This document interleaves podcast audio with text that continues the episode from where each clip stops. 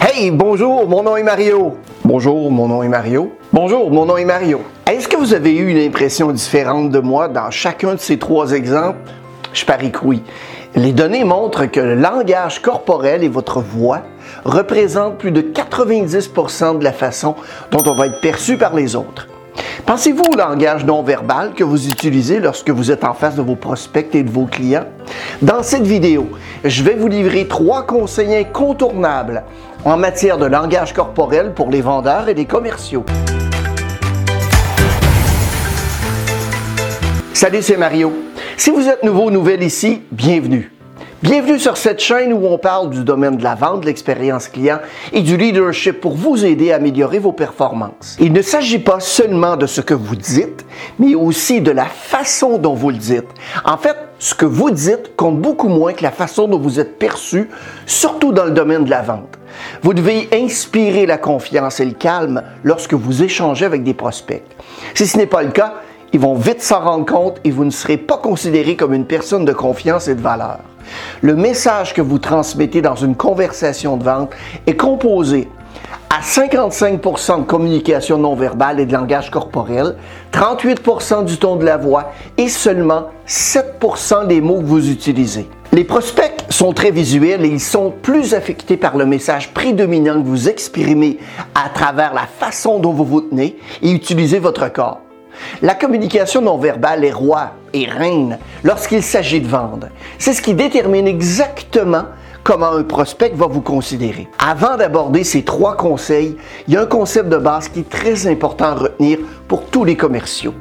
Vous devez être un caméléon. À moins, bien sûr, que vous n'ayez des taux de conclusion de vente de 90% et plus et que vous dépassiez tous vos objectifs de vente à tous les mois, vous devez faire un effort pour cesser d'être simplement vous-même. Comprenez-moi bien.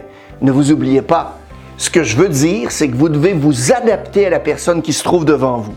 Faire le caméléon, c'est se concentrer sur ce que font vos prospects ou vos clients pour les rendre plus à l'aise. C'est important de savoir que les gens se sentent bien avec ceux qui leur font penser à eux. Allons voir comment faire pour leur ressembler rapidement. Tout d'abord en vous inspirant de leur poignée de main. Vous savez que certaines poignées de main sont très fortes et qu'elles vous servent comme un étau. Peut-être que c'est quelque chose que vous faites déjà. De notre côté, certains prospects vont avoir une poignée de main euh, vraiment plus molle et faible, que ce soit l'une ou l'autre, les gens vont immédiatement se sentir mal à l'aise si vous êtes trop différent d'eux ou d'elles. En d'autres termes, si vous serrez très fort et qu'ils ont une prise molle, vous allez immédiatement les rendre mal à l'aise. Et de l'autre côté, si vous avez une poigne molle et qu'ils ont une poigne dure et serrée, cette déconnexion va immédiatement vous rendre un peu plus mal à l'aise l'un avec l'autre. Assortissez-vous à leur prise. Attendez de voir comment ils se sentent et faites de même. C'est incroyable la rapidité avec laquelle quelqu'un va se sentir plus à l'aise avec vous. Deuxièmement, vous devez copier leur posture. Regardez comment un prospect se tient ou s'assoit quand il est en face de vous. Commencez à observer exactement ce qu'il fait. Est-ce qu'il se tient droit? Est-ce qu'il se penche plus vers l'avant? Est-ce qu'il a la main sur le menton? Est-ce qu'il a les jambes croisées ou un peu plus assis en retrait vers l'arrière? Regardez exactement ce qu'elles elles font et commencez doucement à imiter tout d'abord la façon dont ils se tiennent ou s'assoient. Ils vont se sentir beaucoup plus à l'aise avec vous et beaucoup plus aptes à s'ouvrir à vous si vous commencez à leur ressembler. Et troisièmement, assortissez-vous à leur ton de voix. Rappelez-vous les trois exemples donnés en début de cette vidéo.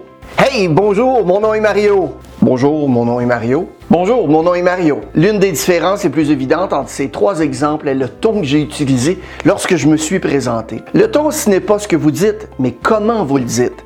Il y a vraiment deux éléments clés dans la façon dont vous dites quelque chose. Le premier, le volume. Si votre prospect est quelqu'un qui parle bas et doucement, si vous entrez et que vous dites Bonjour, mon nom est Mario, il va se sentir assez mal à l'aise avec vous. C'est la même chose dans l'autre sens. S'il s'agit d'une personne à la voix forte et que vous arrivez en parlant tout doucement, Bonjour, mon nom est Mario, il y a un décalage, une déconnexion, une fin. Commencez à copier le volume de l'autre voix. L'autre élément que vous voulez faire correspond du point de vue du ton et le rythme. Est-ce que l'autre personne parle vite ou est-ce qu'elle parle plus lentement? C'est un point sur lequel les différences régionales et géographiques peuvent faire une grande différence. Un mané, là, c'est parce qu'il faut qu'on arrête de nous imiter avec un accent stéréotypé, tu sais. On va savoir ce qui m'est arrivé l'autre jour. J'étais dans ma bagnole, tranquille, je m'arrête au feu rouge. Jusque-là, tout est normal. Quand est-ce que vous avez fini de rouméguer les Parisiens? Eh ben, c'est pas pour aujourd'hui, parce que ce serait bien le pompon sur la Garonne, con Vas-y, je fais trop pitcher avec tes vidéos, là, sérieux, tu prends pourquoi un youtubeur? Tu prends ta moresque ou ton pastis pur, je m'en. Tu t'assois où il y a des gains, tu écoutes le match comme tout le monde et tu la fermes. Comme ça, on peut écouter les commentaires de Bengus et de René. C'est l'agent qui y était envoyé Non? Ah Faut pas faire des blagues comme ça, là. Et si votre prospect parle un rythme différent du vôtre, vous devez commencer à vous adapter à ce rythme. Je sais que je ne pas vous changer tout dans votre façon de parler, mais commencez simplement à vous adapter à votre prospect et vous allez constater qu'il va être beaucoup plus à l'aise avec vous. Votre langage non verbal au cours d'une réunion de vente peut facilement se retourner contre vous. Ce que vous ressentez n'est pas toujours la façon dont vous êtes perçu. Si vous avez froid, n'oubliez pas par exemple que le fait de croiser les bras et de hausser les épaules montre que vous êtes sur la défensive, même si vous ne l'êtes pas. Votre prospect ne vous connaît pas, donc il utilise des indices non verbaux pour se faire une idée de vous. Un autre signe non verbal qui me fascine, c'est le hochement de tête de gauche à droite qui indique non, alors que les mots qu'on utilise veulent dire oui. Par exemple, oui, oui, euh, je vous le dis, c'est mon meilleur prix. Ah, je te jure que je te dis la vérité. Maintenant, faisons la même chose et voyez la différence. Oui, oui, je vous dis que c'est mon meilleur prix. Je te jure que je te dis la vérité. Observez les gens. Vous serez surpris de voir le contraste entre les mots et les signes non verbaux. Soyez conscient de votre langage corporel lors de vos rencontres et assurez-vous de donner des bons signaux et faites en sorte que la première impression de votre prospect soit la bonne. Voilà donc trois conseils incontournables sur la communication non verbale pour les commerciaux et les vendeurs et les vendeuses. J'aimerais que vous me disiez lequel de ces conseils vous a été le plus utile. N'hésitez pas à me faire part de vos commentaires dans la section commentaires au bas de l'écran. Je répondrai personnellement à tous les commentaires que je recevrai. Laissez-moi savoir quel exercice vous allez ou avez essayé dans les commentaires ci-dessous. Merci d'avoir regardé la vidéo et n'hésitez pas à la partager à vos connaissances. Abonnez-vous à notre chaîne si ce n'est pas déjà fait. On a toutes sortes de nouveaux trucs et astuces qui sortent chaque semaine. Bon succès!